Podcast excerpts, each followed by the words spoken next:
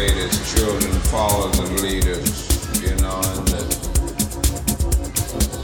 the one that made the best leader was the one that did the most outlandish thing or the thing that was uh,